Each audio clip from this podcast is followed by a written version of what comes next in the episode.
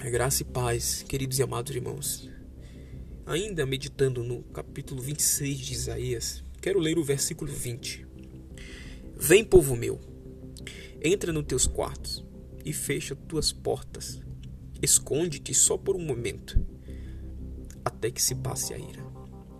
Estamos enfrentando um problema muito complicado no Brasil, que é esse coronavírus, Covid-19 não só no Brasil. Todo mundo está sendo assolado. Há milhares e milhares de pessoas no mundo todo também padecendo. E até mesmo pior do que nós. Agora, nesse exato momento, quando paro para refletir nesse texto e sobre tudo que nos está acontecendo aqui em todo lugar, vejo que o dinheiro agora, os bens, as riquezas, não mais tem valia. Não está mais tendo valia nesse momento. Há um momento de total dependência. Há um momento de total escassez com relação às, às riquezas do homem. Não pode fazer nada. E percebo também que há um ponto positivo em tudo isso que está acontecendo é, essa dependência. As pessoas estão se mostrando mais dependentes de Deus. Tanto crente como descrente, eu vejo que há uma busca a Deus. Isso também é relatado no verso 16 aqui. Senhor, na angústia te buscaram. Primeira parte é isso. Senhor, na angústia te buscaram. Então estamos envolvidos em angústia. Sim, estamos assolados, estamos preocupados. Somos humanos. Mas é nesses momentos estamos passando a buscar a Deus. E é isso, os crentes e os descrentes estão passando a buscar a Deus, estão reconhecendo, isso é um reconhecimento de que não há mais nada a fazer. Recursos não pode fazer nada, presidente não pode nos ajudar. Somente a mão de Deus para nos guardar e nos livrar e livrar nossa família. E continuando o verso 16 diz: Quando a tua correção os atingiu, quando a correção de Deus ela atinge a nação. É o versículo 20.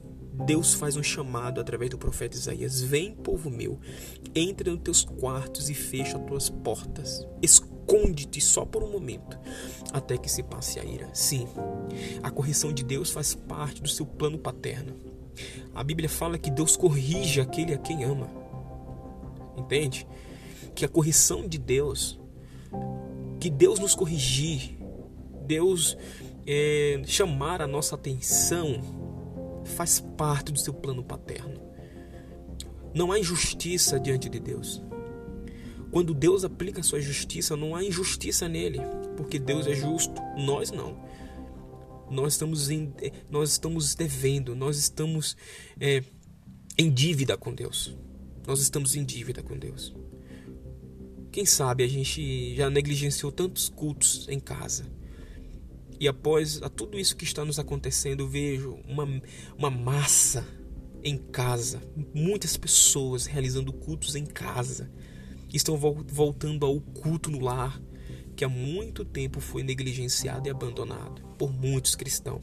E estamos vendo o retorno a um culto familiar, a devoção pessoal.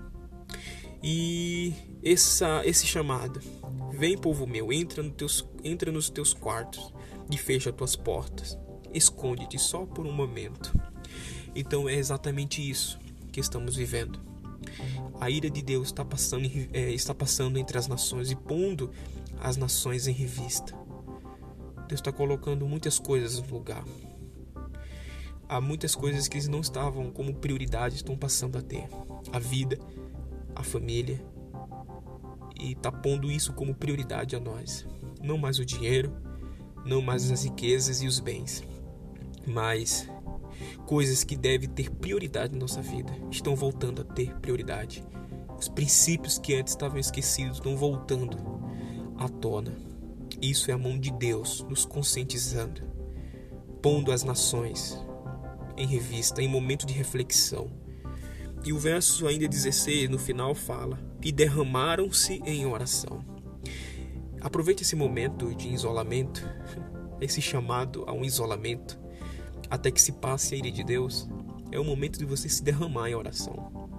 Se derrame em oração. Que Deus possa nos deixar cônscios da nossa pequenez e pecado, vileza de coração. Que possamos estar aquebrantados nesses dias. Que possamos nos voltar a Deus em oração, orar pela família, orar por nós, orar por aqueles que estão perto e aqueles que estão longe, orar pelas nações, orar pelos missionários. Esse é o momento que Deus nos está pondo no isolamento para que possamos orar, buscar em oração. Talvez isso esteve há muito tempo longe de nós. Talvez a gente nunca parou para ter um momento com Deus em nossa casa. E isso está nos trazendo esse benefício. A ira de Deus ela é perfeita. É uma ira justa.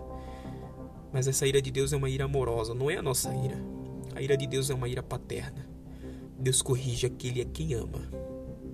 Deus, ele age de forma perfeita. Os nossos os planos deles não são igual a, igual a nossos planos. Os pensamentos de Deus são muito mais elevados que os nossos. Então Deus é perfeito. Então Deus ele é justo. Quando Deus age, ele sabe o que está fazendo. Nós somos mortais. Deus é imortal. Deus sabe como, como trabalhar. Nós dormimos, Deus não dorme, ele não torqueneja. Então, assegure-se em Deus, derrame-se em Deus, fique, seja aquebrantado por Deus, experimente a vida devocional com Deus, até que se passe a sua ira e que isso sirva de lição para toda a vida e para a nossa família, que precisamos estar derramado e se deleitar em Deus.